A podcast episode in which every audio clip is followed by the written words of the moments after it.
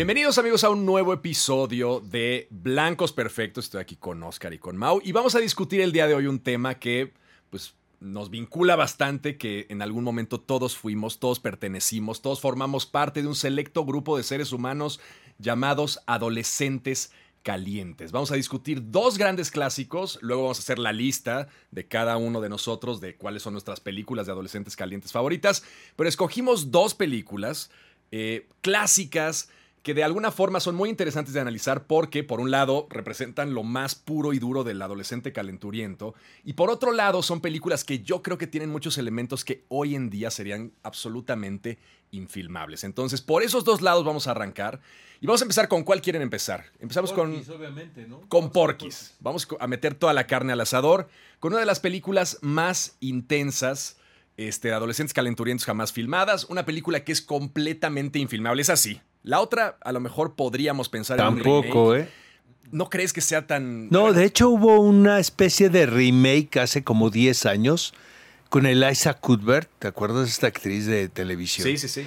Eh, no es un remake totalmente fiel de Risky Business, pero sí tiene muchos elementos. Y decían que la idea era haber hecho un, un remake cuadro por cuadro, pero no se atrevieron porque es políticamente, políticamente incorrecto. Y eso que estamos hablando de una película de hace 10 años. Pero bueno, vamos a partir de la más dura de todas, que es esta película dirigida por Bob Iger.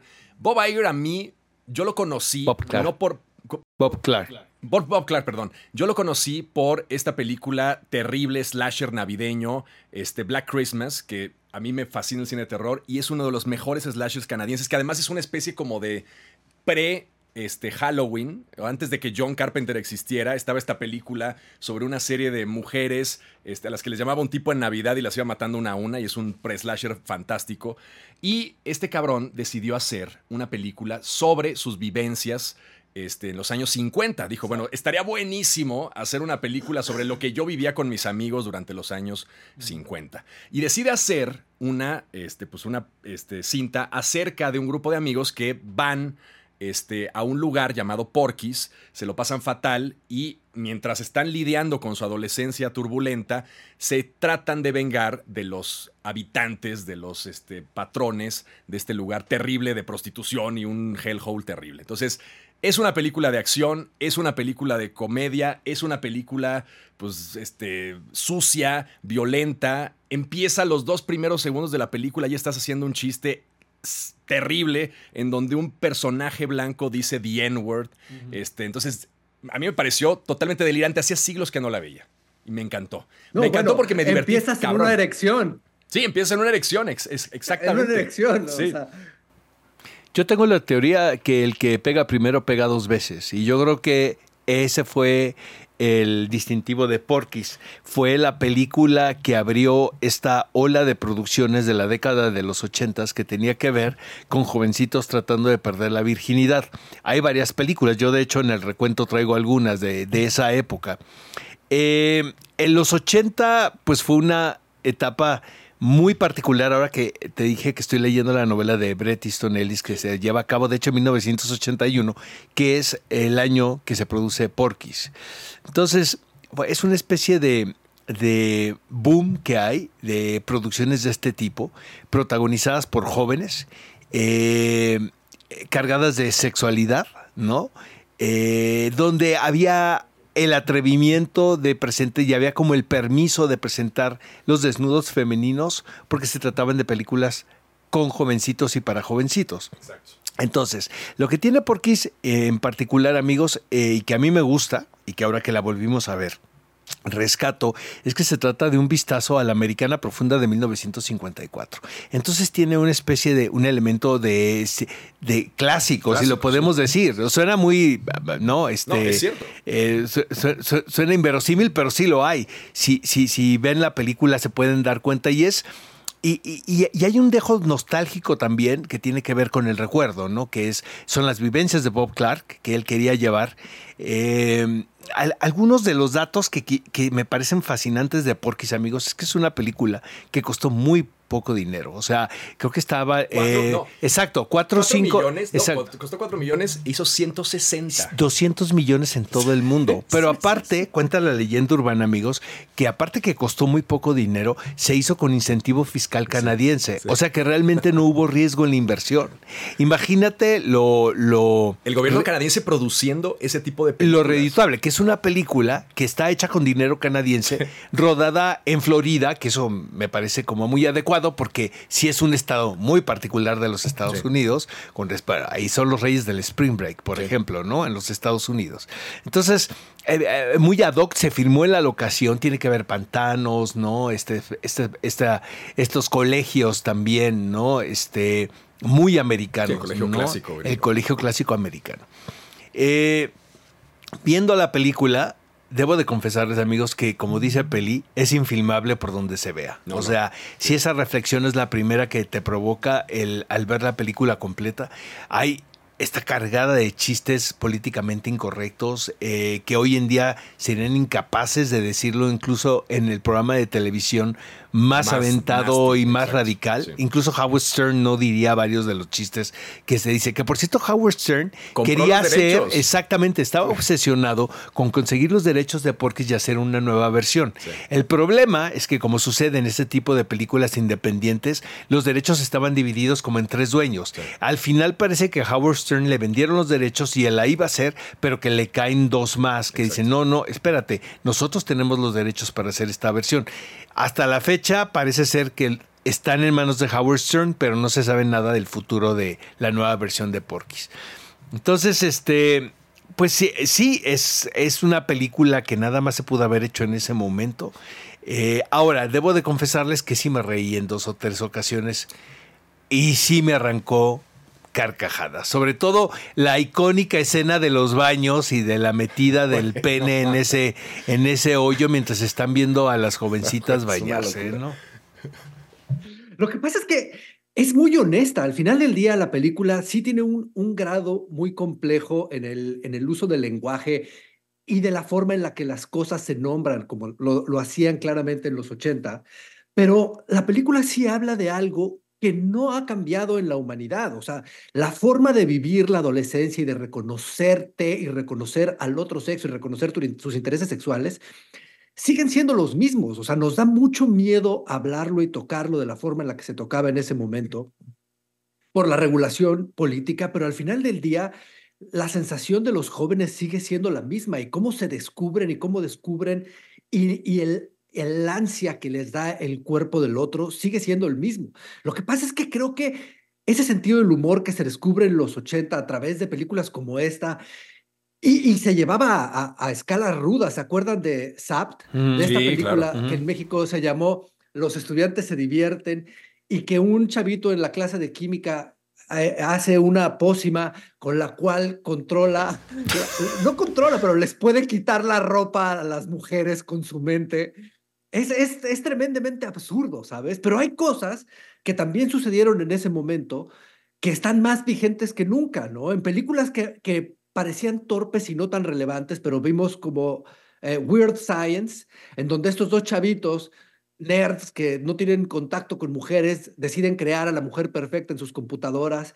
Y hoy estamos viendo problemas con la inteligencia artificial de, la, de lo que los niños pueden hacer en cuanto a pornografía y el acceso que tienen este, a la tecnología para, para desarrollar sus propias ilusiones hasta donde ellos den, ¿sabes? Entonces, me parece muy interesante eh, la discusión en ese sentido de que sí es infilmable, pero lo hipócritas que nos hemos vuelto en muchas cosas, ¿sabes? Porque la realidad es que pues, seguimos siendo lo mismo y las mismas cosas se siguen diciendo en privado. Claro. Y las mismas cosas siguen pasando, pero no nos atrevemos a ponerlas en pantalla.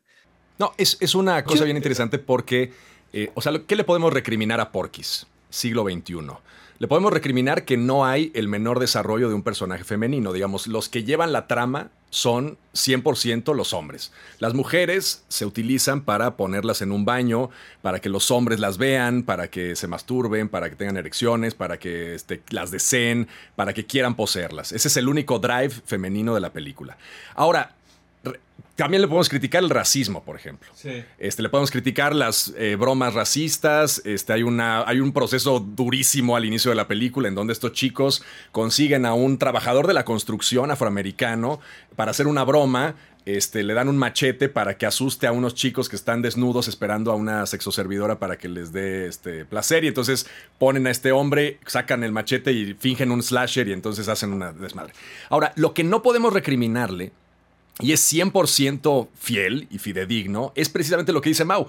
La idea de que los seres humanos masculinos, adolescentes, tienen precisamente esas fantasías. O sea, güey, cuando tienes 12 años que dices, oye, ¿cuál es el poder que quisieras tener de superhéroe? Pues ser invisible. ¿Para qué? ¿Y qué haces si eres invisible? Imagínate que eres invisible hoy. Pues te metes al baño de las niñas o vas a ver a tu novia cambiándose. O sea, estas fantasías que son absurdas y que Porky's las representa de forma tremendamente fiel, es lo único que no le podemos recriminar a la película y realmente es el fondo de la película. Entonces, por eso sigue funcionando. Por eso yo me moría de la risa viendo esta cosa. Porque dices, bueno, a lo mejor no me dio risa la broma del, de The N-Word, pero sí me da un chingo de risa ver estos güeyes este, investigando a las chicas en el baño de mujeres y luego este loco que se le ocurre meter el pene para hacer la broma y luego llega la, maestra, la maestra y ve el pene de fuera y le agarra el pene. Entonces hay este forcejeo jalando un pene que es ridículo pero es hay mucho body, hay mucho body shaming también, ¿eh? Con la chica gorda. ¿Sabes qué? ¿Te acuerdas ah, la, pasada de peso que no los deja ver? Exacto. Que ellos están viendo por el agujero a las chicas desnudas y de repente se pone una chica pasada de peso y les obstruye la vista. Cosas que jamás hay. Y luego la maestra también, pues es robusta, ¿no? Hay mucho body shaming también. Y vaya, las mujeres obviamente. él se llama Piwi. exacto, se le dicen Las, las, mujeres obviamente pues son un, un, este, un objeto del deseo. Claro.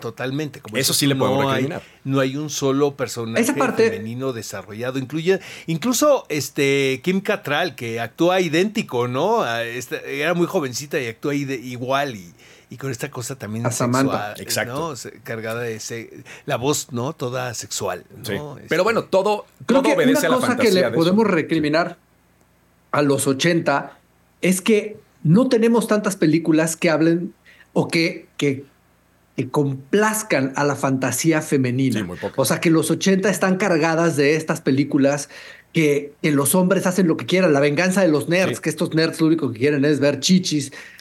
Todo, todo en esa época estaba cargado hacia allá, pero tenemos muy poco del lado femenino. Yo creo que eso es lo más radical que pasa en los 80, que nadie volteó a ver hacia el otro lado, ¿no? Sí, no, y total. Y ahora, lo que es también cierto es que se han perdido este tipo de comedias. O sea, sí es verdad que no. Por ejemplo, la última que yo recuerdo medianamente similar a Porky's, que es como el Porky's de finales del siglo XX es American Pie. Entonces, es una. Donde las mujeres también siguen siendo el objeto sexual. Muy similar a Porky's. O sea, es una película muy similar a Porky's, no tan antigua que nos habla un poquito de lo mucho que ha cambiado la cosa. Ahora, en los últimos 10 años, yo personalmente no recuerdo ninguna. No, es que ya no, ya no puedes hacerlas, creo yo. O sea, se, se convirtieron en otra cosa. Acabo de ver Bottoms, por ejemplo, ¿no? O Booksmart. Exacto. O Booksmart, ¿no? Que son películas con adolescentes para adolescentes.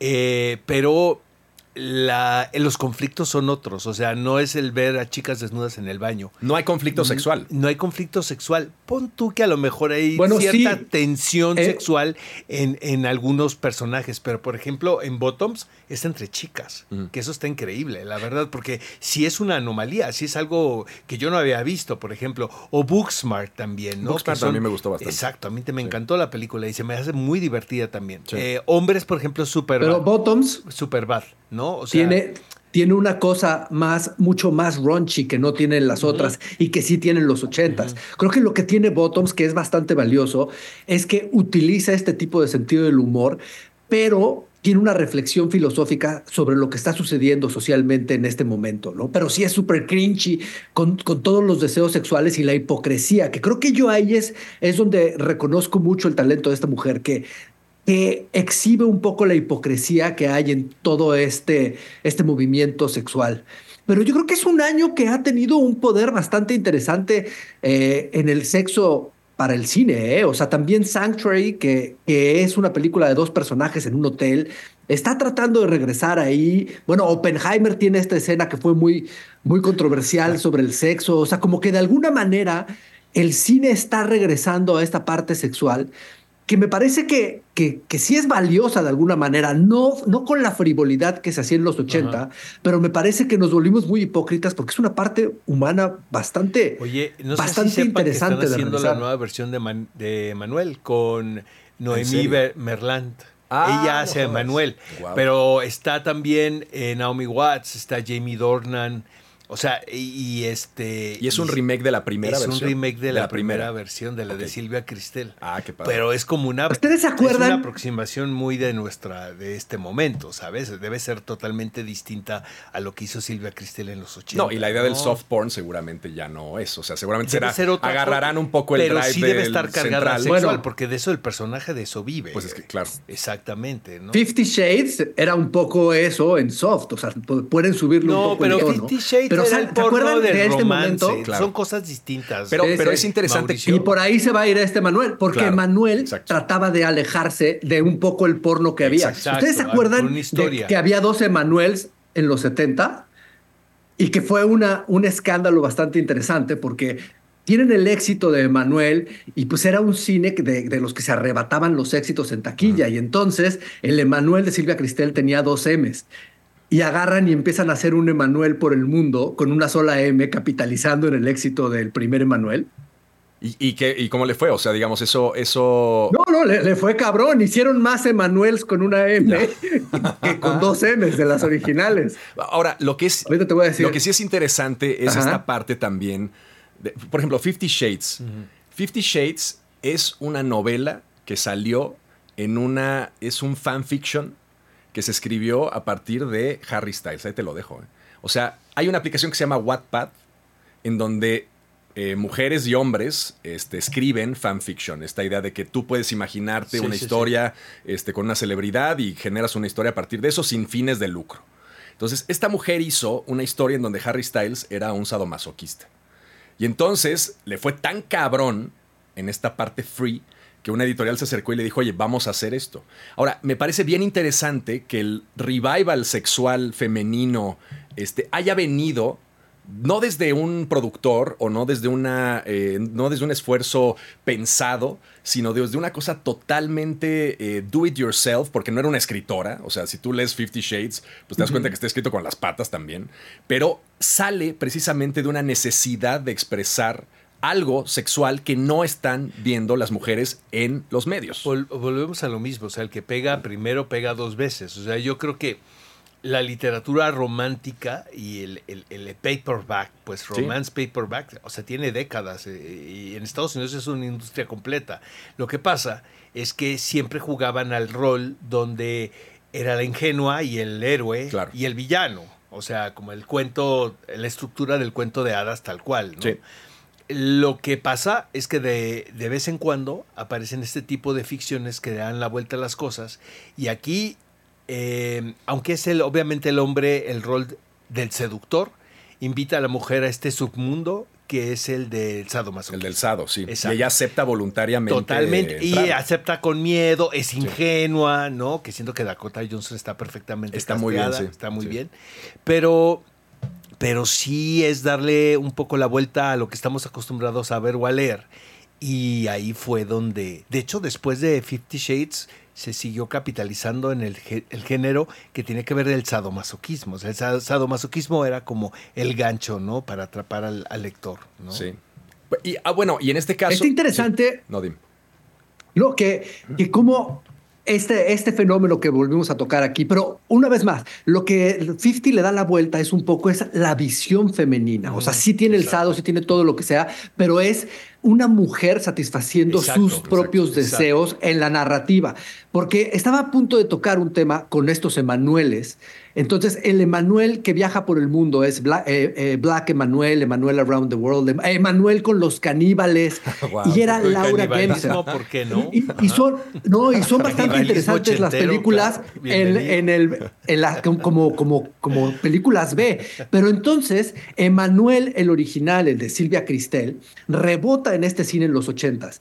Y para, y para mí hay un punto bastante interesante que tocar aquí, porque hay una película que se llama, igualmente, en, este punto de satisfacer las necesidades de los niños, que se llama Lecciones Privadas, donde Silvia Cristel, es la nana, exacto, es la nana de una casa y educa sexualmente a este niño. Que es el hijo de un este millonario, yo la vi que es el hijo de un millonario, obviamente el pobre niño rico, ¿no? Claro. Que no pelan los papás y que se deja seducir por la. Y otra fantasía masculina fundamental, la de la tutora. Bueno, este, la, tutora, la novicia rebelde con sexo. Exacto. Exacto. Porque el, niño la estaba, la estaba espiando, ¿no? Claro, ¿Y sabe quién, quién retoma? ¿Quién era fan de este tipo de cine y lo retoma con Licorice Pizza? Paul Thomas Anderson un poco lo que hace es eso, o sea, regresar a este tipo de cine de una manera mucho más cerebral y sofisticada, pero regresar a estos amores de los chavitos con las mujeres más grandes que, que pasaba en los 80, ¿no? Que sí se daban la libertad de exponerlo y ahora se vuelve un tabú también muy cabrón, pero la realidad es que un niño adolescente eh, ve a la mujer como un objeto, ¿sabes? O sea, no estamos justificando, estamos hablando de una realidad y es una cosa de testosterona y es una cosa animal y es una cosa que se, se representaba de una forma muy honesta en los 80 y desapareció por la parte políticamente incorrecta que había en el humor. Pero yo creo que esa es una parte bien interesante a reflexionarse y que Licorice Pizza, que no es una de mis películas favoritas de Anderson, lo hace de una forma muy inteligente. Y que es un niño también muy anómalo, ¿no? O sea, Licorice Pizza es un. El personaje protagónico, el hijo de Philip Seymour Hoffman, es un tipo, eh, pues, realmente anómalo. No es un horny teen, o sea, no es un porky. Es un chico, casi un empresario de 16 años, como muy maduro, y entonces de alguna forma se justifica este romance, eh, entre comillas, prohibido entre una mujer mayor de edad y un chico eh, adolescente, ¿no? Ahora, sí. Es lo que digo, es mucho más cerebral. Ahí les van dos, ahí les van dos, espérense. No Hard Feelings. Ah, sí. Que es el mismo director de Good Boys. Pero aquí está una vez más el regreso a esto. Y es este güey que de verdad lo hace muy bien. Porque Good Boys, que vamos a, la voy a tocar un poco más adelante, toma la historia de, de Risky Business. O sea, al final del día, le está la bola de cristal y la sustituimos por el dron, pero ya llegaremos más adelante a contar la historia.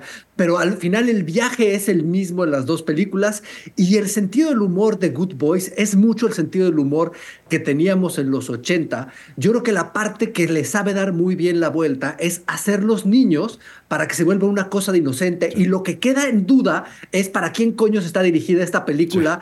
Que es tan agresiva y tan vulgar que no la van a poder ver niños de esa edad.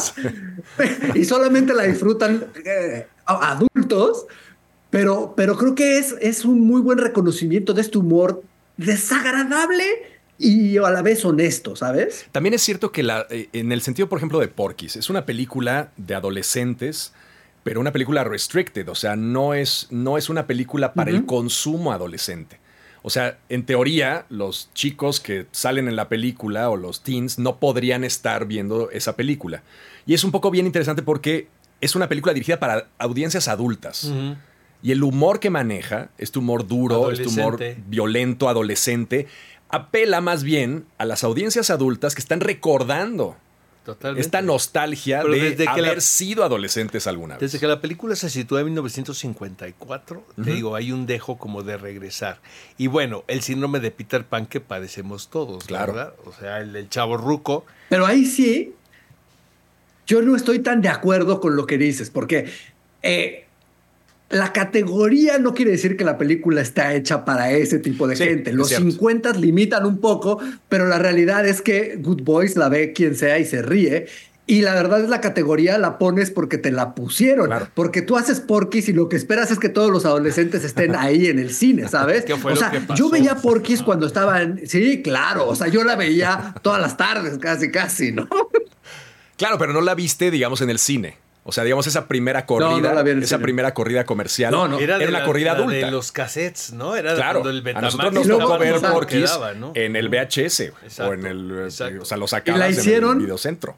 Y, y, hay tres partes y la segunda era la peor de todas. Yo nunca vi las otras dos. La segunda la hicieron, eh, la hizo muy a huevo eh, Bob Clark porque él quería hacer uh, Christmas Story y estaba condicionado Ah, tenía contrato para hacer. Ah, entonces le dijeron, te- no, te vamos, a, te vamos a dar la lana para Christmas Story, pero, Pero tienes que hacer Porky's 2. Ya. Porque ya la primera había sido todo un fenómeno de taquilla. ¿Qué otra cosa interesante de Porky's es que no solamente es la fantasía sexual, sino la fantasía de los adolescentes versus lo adulto?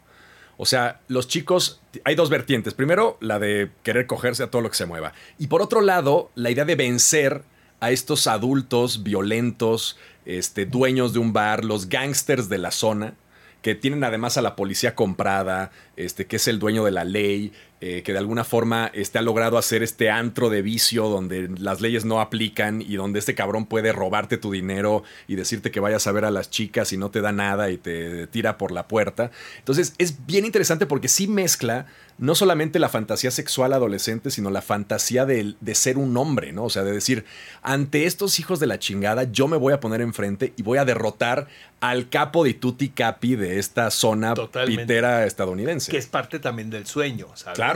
De- bien acompañado el, Claro. el- el- el- el sueño del, del placer sexual con la supremacía. Con el superhéroe. Exactamente, Claro. que tiene que, que voy a derrotar a, al- al- a este tipo que abusa de los demás, porque Exacto. es lo que le sucede a los protagonistas de Porky's, que van y e invierten lo poco, el poco dinero que tiene, que se ve que lo juntaron no apenas, para perder su virginidad en este antro que se llama Porky's, y resulta que se burlan de ellos y que les tienden una trampa, los roban y los sacan del lugar, ¿no? Exacto. Entonces ellos regresan a cobrar venganza entre... lo que pasa en la película también está llena de subplots, ¿no? De subtramas. Es un desastre la estructura de la película, honestamente, este, en gran de desastre. guion, pero un desastre de principio a fin. Pero eh, siento que es eso, gana porque era- es la primera de la corriente, creo, y la más representativa de este tipo de películas eh, de adolescentes calenturientos, ochenteros. Y, y vuelvo a lo mismo, el asunto de la época. Siento que lo, eso lo diferencia del resto de las demás. ¿no? Sí, ¿Sabes qué es interesante? Que también está, ahorita que estaban hablando de Bret Easton Ellis, que está en su libro en White, en los primeros capítulos, esta reflexión de cómo crecimos eh, a diferencia de cómo están creciendo estas nuevas generaciones. Y creo que es algo que se percibe muy bien en estas películas. Y es que nosotros, bueno, nosotros y ellos, o sea, antes de estas nuevas generaciones, todos crecieron en un mundo de adultos. O sea, tú dejabas a los niños a que los niños descubrieran el mundo. El niño caía en casa de su amigo, se tenía que hacer de comer, el niño andaba en la calle. Al niño, si tenía un problema, el problema te explotaba en las manos. Y ahora todos educamos estando detrás de ellos y haciendo un mundo especial para que los niños crezcan y evolucionen de la forma en la que hemos, según nosotros, entendido que es la correcta para que tengan un mejor desarrollo emocional. Entonces yo creo que una de las cosas más interesantes de ver, de ver este tipo de desarrollo humano es que tiene que ver con que el mundo en ese momento estaba construido por ellos. O sea, los adolescentes construían su realidad, igual que los niños. O sea, todo mundo andaba en las calles haciendo de su vida un papalote y ahora no, cre no los dejamos ser así. Y sobre todo, creo que en México pasa una cosa con la seguridad, que no puedes dejar que tu hijo ande solo por la calle. Pero, pero más allá de eso, la realidad es que ahora estamos sobre de ellos, muy conscientes de qué hacen, a qué hora llegan, cómo se mueven. Y en ese momento los niños, los adolescentes, hacían lo que se les daba su chingada gana. Y esta realidad parte de, eso, de esa libertad y de esa de ese descubrir el mundo a tu manera, porque tampoco la gente se sentaba a darte respuestas, ¿sabes? O sea, ¿cómo descubrías tu sexualidad? Era por instinto, y era porque tu amigo, y era porque el hermano, y era porque el primo había visto. Y esa es la parte más chingona para mí de estas películas, que es ver cómo la sexualidad se descubría. Y por eso era tan animal y tan burdo, porque la estaba descubriendo alguien que no tenía una sofisticación intelectual, que era tremendamente animal. Y ahora ya está muy, muy tranquilizado todo porque desde, el kinder les estás dando como estas, estos pequeños bits a los niños de, de una conciencia sexual y un desarrollo sexual. Y está mucho más... Eh, sofisticada esa conciencia. Y en ese momento, bueno, en los 80, en los 70 y vete a los 50, pues te vas al carajo. Sí. Era una cosa animal que, que, generaba una comunidad a final de cuentas. Exacto. O sea, Porky's es una película linda.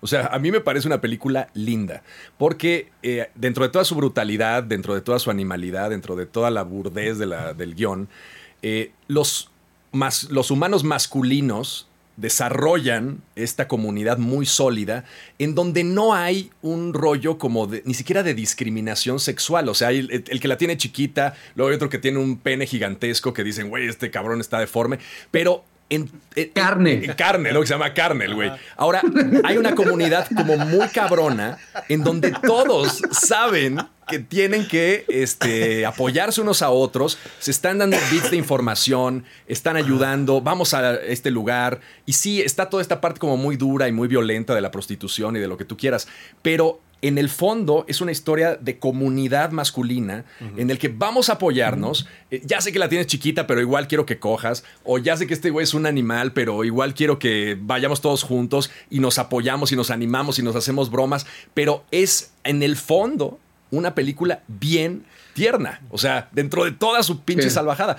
Y eso tiene que ver mucho con lo que dice Mao. aquí los O sea, ahorita que están aquí del lado con la imagen de carne, güey. Del lado cursi que está diciendo este es, tiene su lado cursi, muy cabrón, o sea, no no no no, no es un lado cursi, no es un lado cursi, es un lado es un lado como de güey, qué te chingón. quieres casar. O sea, tú no lo quieres dar besos, güey. Es, es, una película de entretenimiento. Ahora, inocente. Es, es, una película muy Es inocente. una película muy inocente, muy naif. O sea, sí es muy naif. Sí, sí, sí. Y reproduce perfectamente algo que ya no está tan en boga en ese sentido. Que es la idea de una comunidad de güeyes que, como no tienen, lo que dice Mao precisamente, esta sobredosis de información, que no tienen ya esta parte como casi mecánica o clínica de lo que es el sexo, de ya entiendes perfectamente todo, ese descubrimiento colectivo se da a través de lo comunal, de lo comunitario.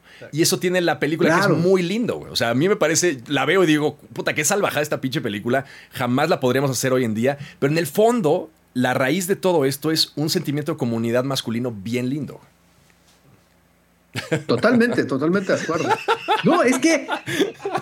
¿Cuántos es que corazones de Creo que esa es la raíz cuatro de corazones. todo. Sí. Da cuatro corazones. Le doy cuatro corazones. Así, así de yo, güey, qué bonita película, cabrón. Yo llorando, güey. Así de, güey, ¿cómo se quieren estos cabrones? Son, son, películas de adolescentes calientes. Este, ¿dónde, ¿Dónde está la equivocación? Así de, yo nunca lloro, güey, pero con Porquis, güey. Para seguir con la distorsión mental de peli. Ay, Dios santo. Uh, bueno, Oigan, a ver, vamos a la que sigue. vamos o- a la que sigue o qué onda. A ver, La que, sigue, presenta la que, este, sigue. La que la que sigue es Risky Business, amigos, que es una película eh, protagonizada por Tom Cruise. Fue la película que convirtió a Tom Cruise en una figura de la taquilla, aunque ya había participado en producciones como Taps y Amor Eterno, que luego la traigo como referencia también. Pero eh, eh, es, es una película que él no iba a hacer. Y ya sabes, como las historias del cine, ¿no? Que, que finalmente está en el lugar adecuado, en el momento preciso, la protagoniza y, y se convierte en un trancazo la película. Es una película que yo recuerdo con mucho afecto, como diría Peli, con mucho cariño, porque eh, me recuerdo que cuando la vi, que estaba yo en el momento que, que, ¿no? que la película era un boom, es una película que era una película que tenía la etiqueta de prohibida. Eh, no tanto por las escenas candentes y, y explícitas, porque siento que Porky's es más in your face, ¿no? Los desnudos femeninos, ¿no? La- inclusive los masculinos, ¿no? El chavo Sí. metiendo el pene en el agujero. Y, y aquí son un tantito más estilizados, ¿no? Sí. Que es Rebeca de Mornay, el, que lo hace fantástico, por cierto. Eh, lo que le daba la etiqueta de prohibido a la película de Risky Business, amigos, es que es la historia de un, de un chavo blanco privilegiado que vive en Chicago, el típico boy next door, como dicen los norteamericanos, el golden boy, un, un hijo único quien le responde a sus estrictos padres eh, todo el tiempo y que son como muy eh, cuidadosos en aparentemente en la educación del, del vástago. Se, se van de vacaciones los padres y se queda él solo con- en la casa, que eso también era pues un sueño de cada uno de nosotros, Claro. podernos quedar en casa de los papás y poder hacer todo lo prohibido, ¿no? Obviamente lo llevan a, a límites estratosféricos, que es convertir la casa de los papás en un burdel. y en un burdel muy exitoso. Sí, sí, sí. Entonces, siento bueno, que... Bueno, bueno, cuenta, cuenta. Siento que... Regrésate a contarlo. ¿Por qué? Eh, bueno, ¿por qué lo convierte porque, en un burdel? Porque él va... Exacto, porque él contrata una prostituta y esta prostituta se lo tranza y entonces tiene que ganar el dinero. Bueno, se enamora de ella primero claro. y luego tiene, se lo tranza y luego tiene que juntar el dinero para recuperar el coche que metió al lago para, para, para ahora, recuperar la extinción sí, pero del no creo que sea tanto chichifo, una etc. casualidad el convertir la casa en un burdel. Yo creo que muy en el fondo era algo que él había imaginado y, de, que, y que lo empodera, porque ves perfectamente el viaje del personaje protagónico y no lo está haciendo a huevo. O sea, probablemente parezca que está forzado porque tiene que recuperar el automóvil y porque tiene que pagar las deudas y, y No, se no, gasta- yo no creo que está forzado. Es la estructura narrativa. O sea, es la, es la historia de la película, Sí. pues.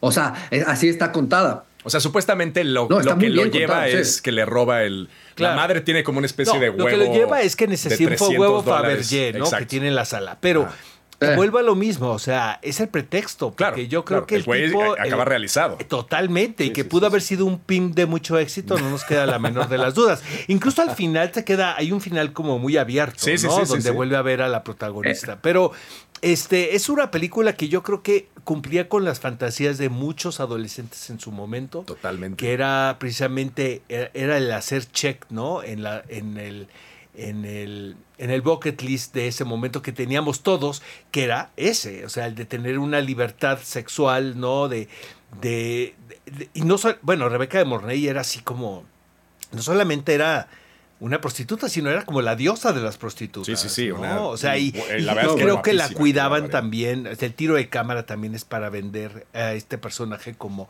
algo inalcanzable que él la estaba poseyendo. Claro. ¿no? Bueno, ya nada más la escena de sexo, cuando entra. O sea, Ah, bueno, se mete bueno, a su muy casa. rock. O sea, Y el se tipo abren la- se le- abren las ventanas Se abren las ventanas sí, y, entra, entra- y entra. esta diosa que digo, ¿cómo está aquí esta mujer aquí? Bueno, ya entró y luego viene una escena que casi hay vapor. Este, y dices, bueno, esto fue un sueño. Y la música. O es sea, correcto. todo te indica que es un sueño. Y al día siguiente, no, güey. Eso así se cogía en los 80, güey. Se, se cogía con mucho viento y música. Y música erótica. música el de Brian Ferry. el- el música de, música de Brian Ferry. ¿no? Como nueve semanas y media. Ajá. Pero, pero, en fin, es una película que, que yo he, re- he revisitado a lo largo de mi vida. Siento que me iba en el momento que la estrenaron y que tiene que ver mucho con, con esa época, pero que yo siempre disfruto, la verdad. Ahora, esta última vista que le dimos a la película, amigos, ya le vi como la costura, ¿no? Siento que, que sí, no, no, no envejeció tan bien y siento que son más las ganas y la ilusión que me provocó el verla la primera vez, ¿no? Que de hecho la vi en video. No.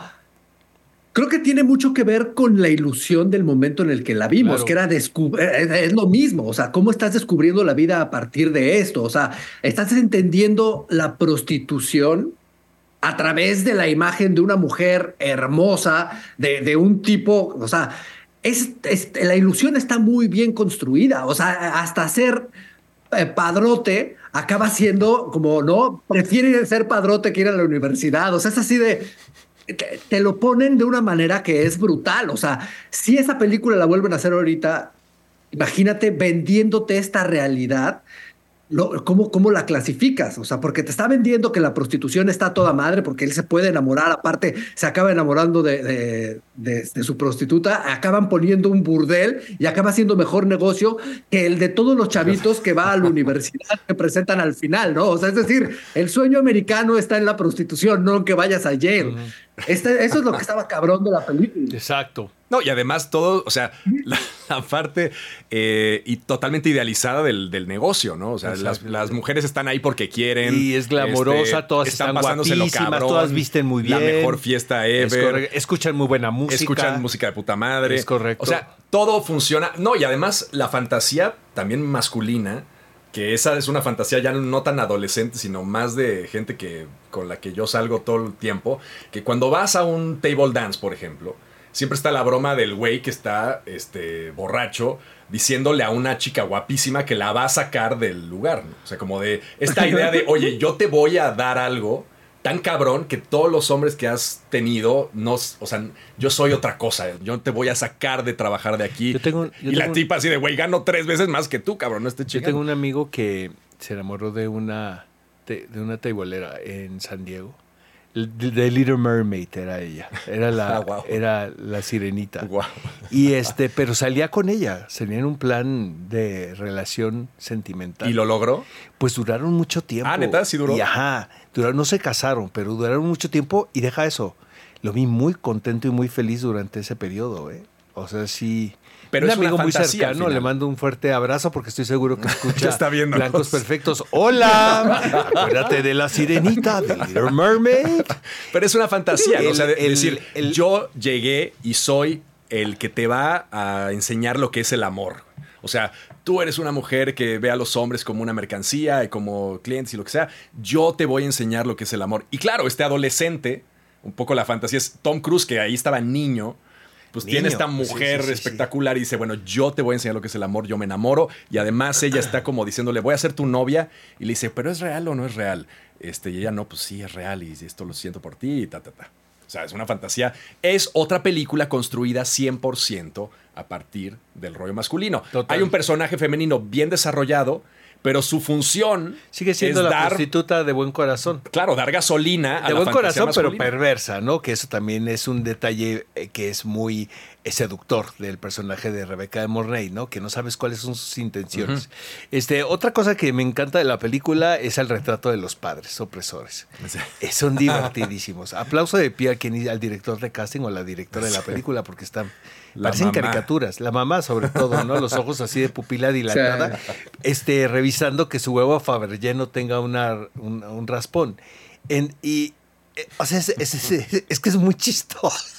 Es muy chistoso lo que plantea, porque sí son muy anales los papás, ¿no? Sí son Totalmente. como, ¿no? Es un chi- no, y Tom Cruise vende muy bien la imagen, porque sus amigos son que se ven distintos. O sea, Tom Cruise trae Exacto. pelito de lado, su No, suétercito, chamarra, la chamarra de chamarrita. colegio, O sea, sí, es un sí. tipo formal. Y eh, a la mitad de la película, el güey con saco, con su blazer, camiseta, lentes oscuros, y ya es el pimp supremo Es que es el que se le acerca héroe, a los teens y le dice, güey, héroe". si tú quieres probar algo chingón, ven conmigo. O sea, digamos, el personaje solamente tiene dos estadios, el nerd y el hombre de mundo experimentado.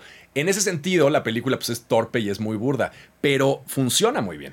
O sea, funciona súper bien esa, esa no transición. Es como de, hay dos seres humanos, Tom Cruise nerd y Tom Cruise el gran pimp que le, le enseña a sus amigos de 13 años lo que es el sexo. Ahora es una película infilmable. Yo no la había visto. También, totalmente. No se puede. Yo no la había visto desde los 80, ¿eh? ¿Ah, sí? Nunca la volví No, a ver. sí la he visto. Sí, para mí fue toda una sorpresa porque me acuerdo que me gustaba en ese momento. No sé por qué nunca regresé a ella. Y, y me, acordaba de muy pocas cosas. O sea, me acordaba del huevo, me acordaba de la relación con, con la sexoservidora. Y evidentemente pues, sabía que me iba a encontrar con esta versión romantizada de ambas cosas, pero, pero no me acordaba de la trayectoria y del desarrollo del personaje, que me parece que la película está muy bien construida. Pero hay una cosa muy interesante. Este director no hizo ni Nada. madre, se llama Paul Brickman. Hizo tres películas, bueno, dos películas y un cortometraje, y esta es la segunda película, y, eso me parece interesante porque la película, la película está, está bien en, en muchos sentidos, como para que haya sido un tipo que, que se haya retirado de la industria en ese punto, ¿sabes? O sea, eso me parece que, que hay una historia ahí interesante detrás. Pero, pero no, la película me dio mucho más de lo que esperaba. Me parece que, que lo que la hace sentirse vieja sí es esta versión romantizada de la prostitución y de la trata de blancas, evidentemente, y, y- y la relación que hay que hoy no permitiríamos que, que llegara a tanto esa relación, ¿sabes? O sea, eh, pero, pero sí siento que yo no la veo tan, tan amolada como veo a Porky, ¿sabes? O sea, Porky sí la veo y digo, híjole.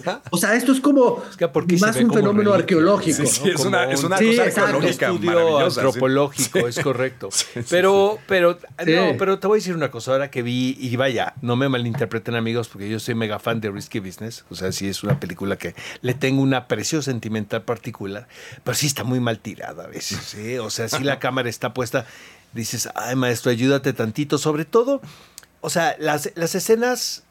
Se ve que el director tenía muy pensadas las escenas que para él eran muy importantes. icónicas, claro. Exacto, que es Los la, la Cuando se queda escena solo. Cuando llega ella, que no, eso está como pensado, pero está muy videoclipsera. O sea, siento que está, esos eh, hicieron ahí su, su, su, su boarding, su, su, Su storyboard. Su su storyboard. storyboard y, y- y tiene mucho de la, del lenguaje videoclipsero de, de ese momento, que es cuando nace Claro, la, estaban la haciendo- industria del claro. videoclip, Sí, sí, exactamente. ¿Cómo ves que va llegando ella, que nada más ves, ¿no? Ves las piernas de ella con las zapatillas y Sí, eh, hace un viento en The Windy City, que es como, ¿no? Acentuar otra vez que en Chicago, ¿no? Hay un viento muy particular. La, la primer, el primer encuentro sexual, que eso es que eso es de lo más Lo más que kitsch. sí, Parece no video manches. de. No, bueno. La música es de organito también así súper chafa de ah, bueno, a ver, películas la música porn. es de Tangerine Dream. Tom. Cruise, O sea, grupazo ahí, ¿eh? Tom Cruise bailando All Time Rock and Roll, Claro. que es una de las escenas clásicas. Él la de la improvisó, del ¿eh? cine. Esa escena él la improvisó. Oye, y, ese- y esa escena me parece bien interesante, porque es algo muy difícil de lograrse en México. Que los actores bailen es algo muy complicado porque se están juzgando todo el tiempo. Y ves aquí a un Tom Cruise Fuera, sí. que no tiene el talento ni la magia, ni la magia de bailar. No la tiene, punto. Sí, sí. Pero está bien tirado y está consciente de lo que está haciendo y está consciente de lo que tiene que venderte y funciona, ¿sabes? Porque por lo general los gringos son muy buenos en estos momentos donde los actores bailan. Y este güey lo veía y decía, es rígido. O sea, el cabrón es rígido, no tiene la magia para ponerse a bailar y encantarte, pero sabe muy bien cómo hacerlo para que funcione, ¿no? Los dos, está bien tirado, porque sí, es, evidentemente es un videoclipcito, pero, pero esa magia del baile es muy gringa. Tengo muy entendido gringa. que él la propuso. O sea, él y me puedo imaginar que es algo que él ha hecho, había hecho varias veces en su casa, ¿no? Tom Cruise. O sea, en particular esa rola, ¿no? Y ese numerito, porque ese no estaba en el guion, honestamente. Él dijo, se me ocurre que podría hacer eso. Es siempre quise- siempre escena, que- es siempre la he escena- querido es la escena de dirigir- la película. Siempre he querido dirigir Tom Cruise, ¿verdad? ¿Eh? Siento que él es un tipo por demás carismático, ¿no? Sí. Es la última estrella de cine actualmente, ¿no? Laborando y vigente.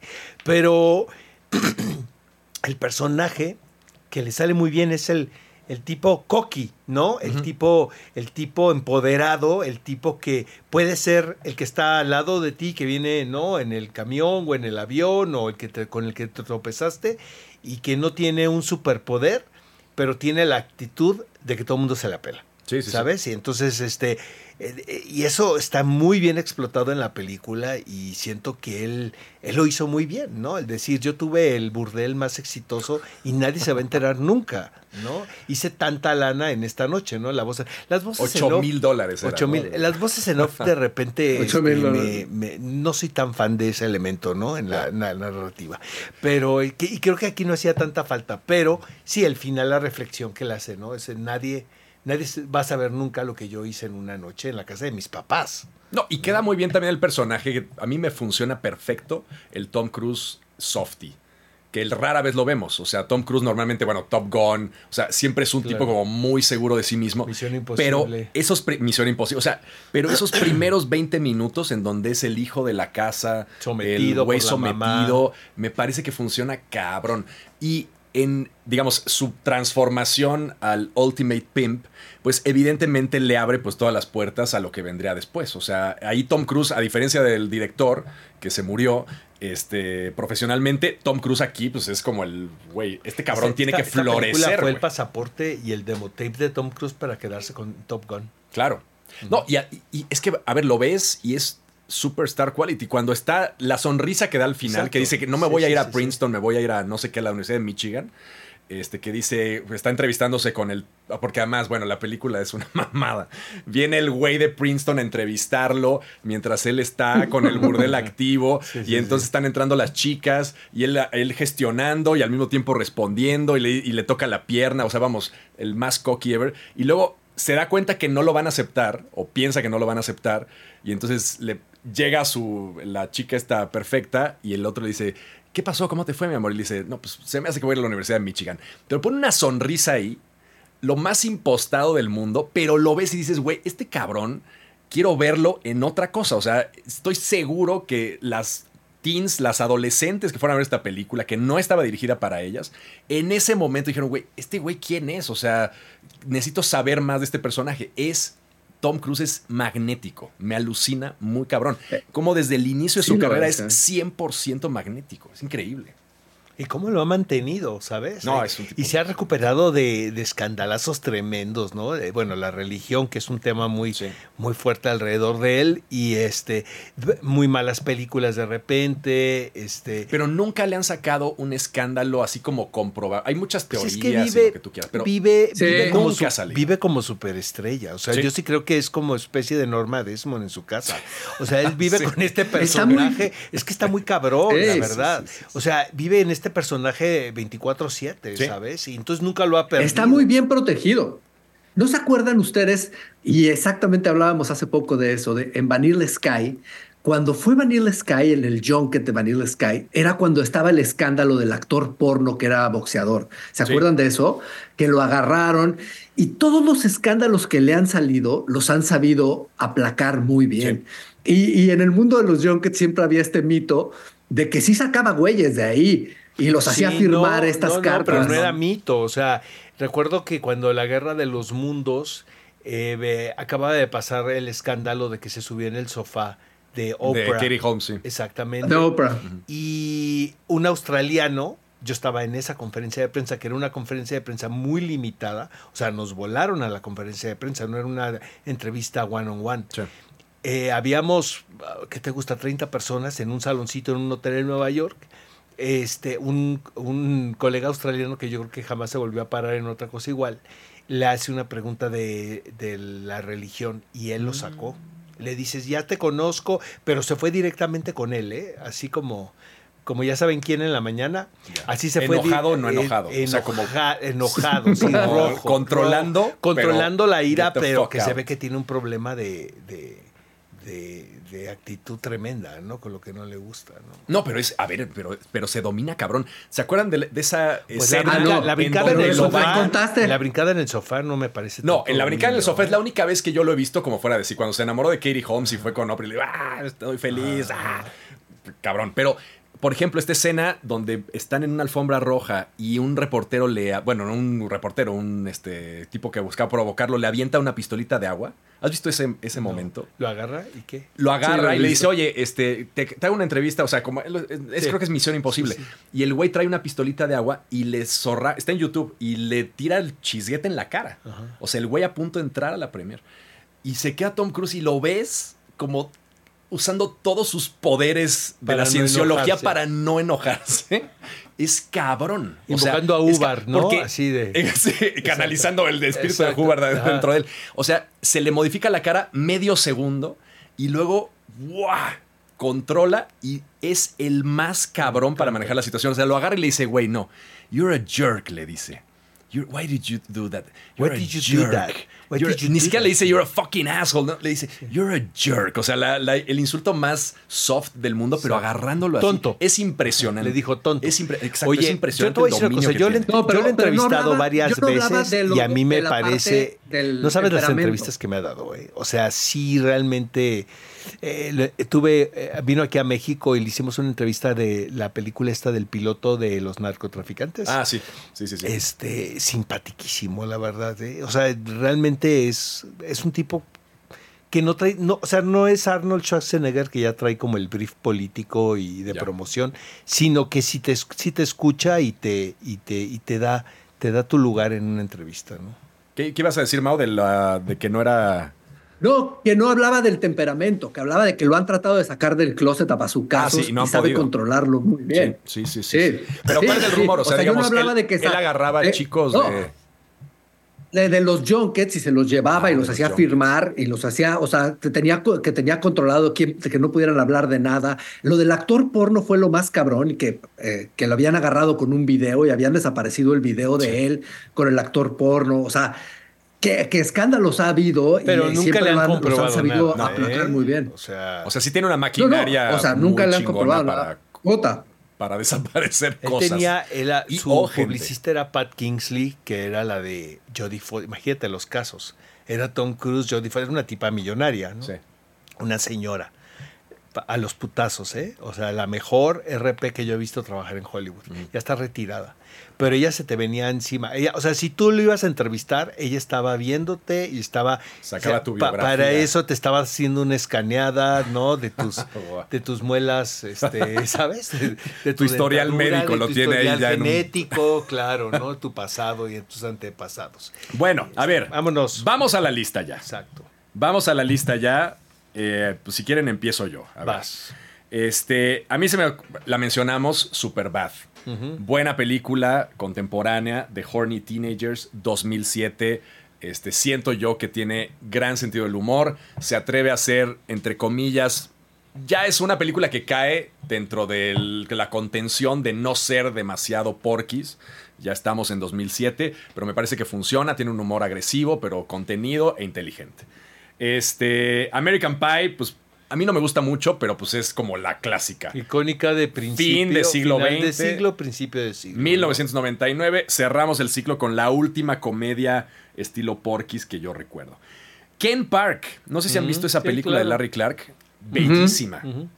Horny Teenagers, son varias historias, este, unas muy crudas y muy descarnadas, pero tiene una historia muy linda de tres, dos hombres y una mujer, tres adolescentes en una casa cogiendo hasta el fin de los tiempos y sus conversaciones y realmente es una- un acercamiento al sexo adolescente que me encanta. Le han criticado mucho a Larry Clark, pues justo eso también, que usa actores pues este borderline menores de edad y que bueno, que Mm, no es que lo han criticado mucho, pero me parece una película que si la pueden ver, échensela. Y tu mamá también, pues Claro. los dos adolescentes cogelones de México pues, son Gael y, y este y Diego Luna en esta en este road trip que van a hacer con Maribel Verdú y luego pues hay un plot twist ahí es la, la mujer mayor es un poco esta, esta misma fantasía de la mujer adulta que encuentra o que enseña a estos dos chicos o que los introduce a un nuevo nivel de sexualidad este, en una playa perdida este bueno me parece que es una buena película ya sé que no te gusta Cuarón pero No, pero Me yo parece que creo es que es la que película. más me gusta de Alfonso. Y tu mamá también y la princesita son las que más me gustan. Princesita es una Pero, pero siento que sí, como que lo que es lo que es muy vaya, siento que es una película que se le daba también un valor en el exterior muy extraño. O sea, eh, yo me topé con la gente ¿no? que me decía, es que tu mamá también tiene que ver con esto y con esto. Pero lo que yo, lo que yo conecté con esa historia es el momento donde ya las cosas son distintas, ¿sabes? O sea, el verano donde donde todo cambió donde todo cambia y donde que tiene que ver con la situación política, económica de tu país, social, ¿no? De tu país, la mirada a través de estos adolescentes, ¿no? Del, del, del- Y mi última recomendación, la número 5, es Mysterious Skin. Uy, esa Araki. es de mis películas favoritas de siempre, de Greg Araki. Es una locura. Eso es Vamos, una- es, es- un, no son es un- horny teens, pero desde el peor punto de vista. O sea, digamos, es, una un cosa drama. muy fuerte. cabrón. no es una, eh, Es una comedia, Es una putada. es una mamá. O sea, es una película muy dura Que tiene que ver con el abuso. que tiene que ver con el abuso de dos chicos que lo recuerdan de formas distintas, Exacto. que lo viven de formas distintas, y uno de ellos se convierte en un prostituto. Exacto. Entonces, la forma en la que vive su creyente de sexualidad, las posesiones que es extraterrestres. Y el otro es exacto. Es una película bellísima, muy dura. Si pueden verla, este, chequenla, porque vale mucho la pena. Y es como el horny teen, pero llevado a un punto de vista mucho más psicológico, mucho muy más de dramático, dónde surge esa obsesión exacto. sexual por estar todo el tiempo queriendo cogiendo. coger. Exacto. Bueno, esas son mis cinco. Ahí les van las mías, chicos. Eh, hay una película que es una comedia también sexosa de los 80 que me encanta, que se llama La Última Virgen Americana. Ay, Que tiene que ver con. eh, eh, realmente, como el pitch es el mismo de Porky's, y, pero, pero aquí se enamoran. Entonces tiene un asunto como muy romántico. Y al final, no sé si sea el interés del- de los realizadores, pero arranca una reflexión que tiene que ver con el, el coger para poder apagar el dolor del, del momento, la, la edad de la punzada, ¿no? O sea, eh, no es tan superficial como aparenta la película. Entonces me gusta bastante, La Última Virgen Americana. Luego hay otra que es un drama cabroncísimo, pero es de callejeros cogiendo, que se llama La Última Salida a Brooklyn Mm, que está basada en este libro Ujú. que es, un, es tremendo. Eh, y la película es muy fuerte, amigos. no gran- es una comedia. Eh, Jennifer Jason Lee hace una prostituta fantástica, tralala. Y os dijo, es una película muy poderosa. Muy dura. De los 90, la última salida a Brooklyn. American Pie, obviamente, ya por lo que ya dijo Peli. Superbad, por lo que ya dijo Peli. Hay otra película que se llama Spring Breakers de Harmony Korine. Ay, me encanta. Exacto.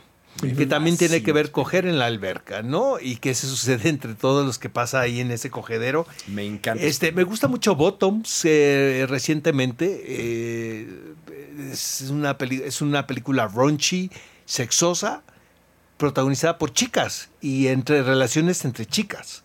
Entonces todo es como desde un punto de vista muy femenino, sin que suene panfletario, ¿sabes? Sino nada está forzado en la película. La, rec- la recomiendo mucho, es del año pasado, si mal no La recuerdo, estrenarán en ¿verdad? 2024 Es muy, es muy reciente la película, se llama Yo creo que a México no se va. llama Ah, ¿no crees que la Bottoms. Creo que está en Prime Video.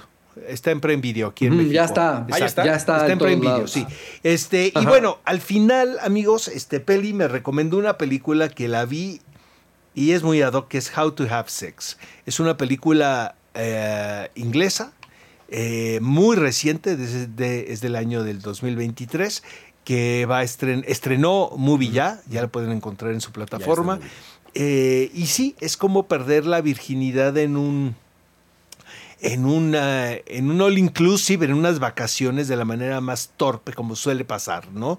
Eh, la más accidentada, la más torpe, la más desesperanzadora.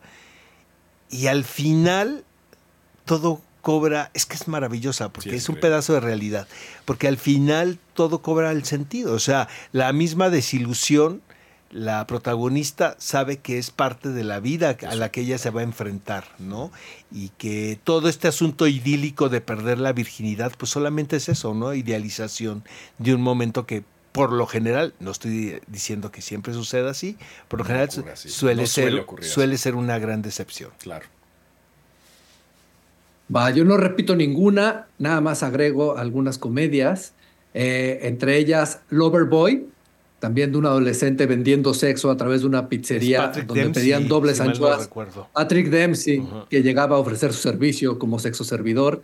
Eh, Jennifer's Body. eh, este, y Mischief, que también es otra cosa muy a la Porky's y a la, ¿no? Este, Lecciones privadas de Silvia Cristel.